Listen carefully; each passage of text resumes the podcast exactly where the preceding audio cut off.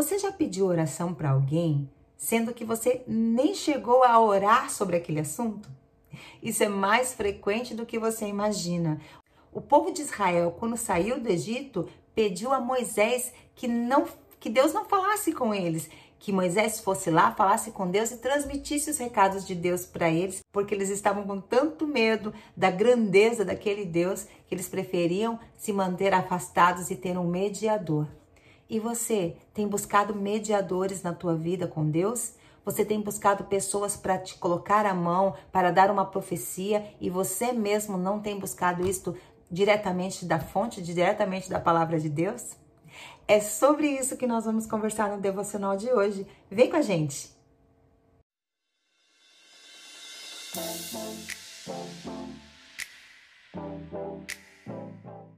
Olá, eu sou a Fábio e esse é o nosso devocional diário Meu Plano com Deus. Hoje é dia 8 de novembro, segunda-feira, e para você que acompanha conosco a leitura anual da Bíblia, os capítulos para hoje são Jeremias 43 a 45 e também Hebreus 5. Vamos para o nosso devocional e o tema de hoje é O Mediador. A leitura que dá base para a nossa reflexão de hoje fica em Êxodo 20, do versículo 18 ao 26. Eu vou ler o versículo 21.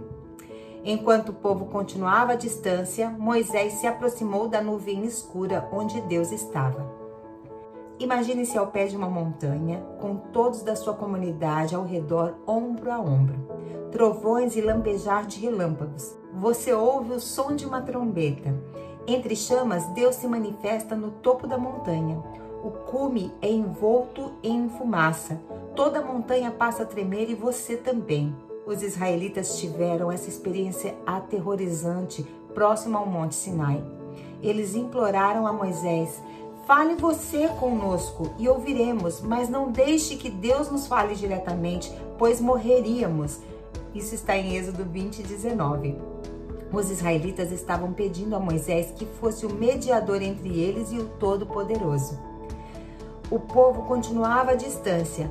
Moisés se aproximou da nuvem escura onde Deus estava. Após encontrar-se com Deus, Moisés trouxe a mensagem do Senhor ao pé da montanha para o povo que ali estava. Hoje, adoramos o mesmo Deus que manifestou a sua surpreendente grandiosidade no Monte Sinai porque ele é perfeitamente santo e nós somos excessivamente corrompidos, não podemos nos relacionar com o Senhor. Caso estivéssemos sozinhos, nós também tremeríamos de terror e realmente deveríamos.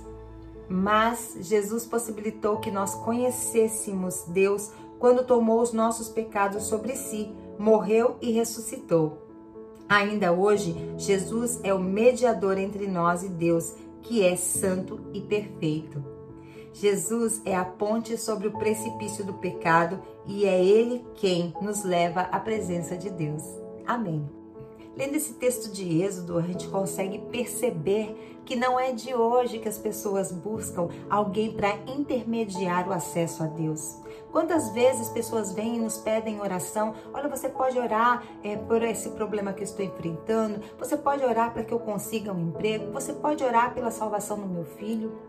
E às vezes eu fico pensando, será que essa pessoa acha que Deus vai me ouvir mais do que vai ouvir a ela? Por que, que as pessoas têm essa tendência a pedir que o outro faça por ele o que ele tem acesso para fazer? nós temos que ter a certeza que Jesus, a partir do momento que ele se entregou naquela cruz, ele liberou o acesso. O véu do templo foi rasgado. Nós temos hoje livre acesso à presença de Deus.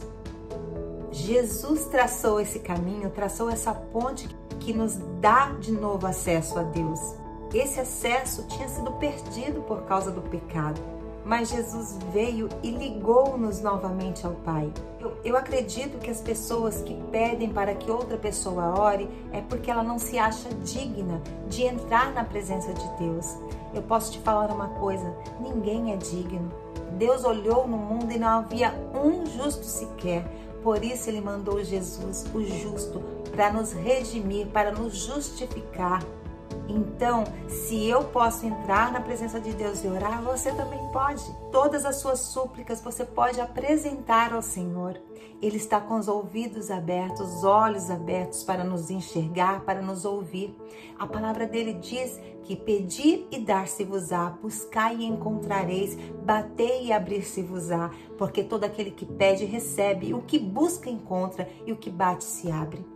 A palavra de Deus diz que nós não pedimos e quando nós pedimos, nós pedimos mal para os nossos próprios deleites. Então comece a fazer uma triagem nas orações que você tem feito ou nas orações que você não tem feito. O que você tem pedido ao Senhor ou o que está no seu coração está baseado na palavra dele? É da vontade do Senhor, porque a vontade dele está expressa na palavra. Então, se você tem alguma coisa para entrar na presença do Senhor e pedir, peça com ousadia, peça com intrepidez, porque Ele está pronto a nos escutar. Isso não quer dizer que tudo que nós pedirmos para o Senhor, Ele vai nos conceder, porque Ele é Pai, Ele não dá para nós o que nós queremos, Ele dá o que nós precisamos. E se o Senhor é o nosso pastor, aquilo que eu não tenho, na verdade eu nem preciso, porque Ele é Pai, Ele sabe mais do que eu mesmo do que eu preciso, Ele sabe mais do que eu mesmo de todas as coisas que vão me trazer para perto dele ou vão me afastar dele.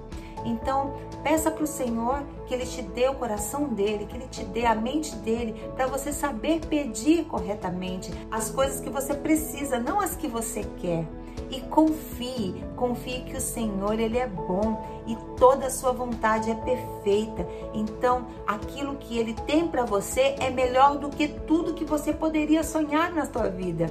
Tudo que você sonha fora dele não é nada. Então, creia e confie no amor do Senhor. E o que eu posso te dizer? Não procure outra pessoa para orar. Entre no teu quarto, fecha a tua porta, que o Senhor que te vê em secreto, ele vai te recompensar, ele vai te ouvir, ele vai te consolar. Simplesmente creia, creia que Ele está te vendo, que Ele está te ouvindo e tudo coopera para o bem daqueles que amam a Deus. Esse é o nosso devocional de hoje. Se você gostou dessa palavra, compartilhe com as pessoas que você ama. Eu tenho certeza que o Senhor pode usar a tua vida para alcançar outras vidas. Fique com Deus, um grande beijo e até o próximo vídeo.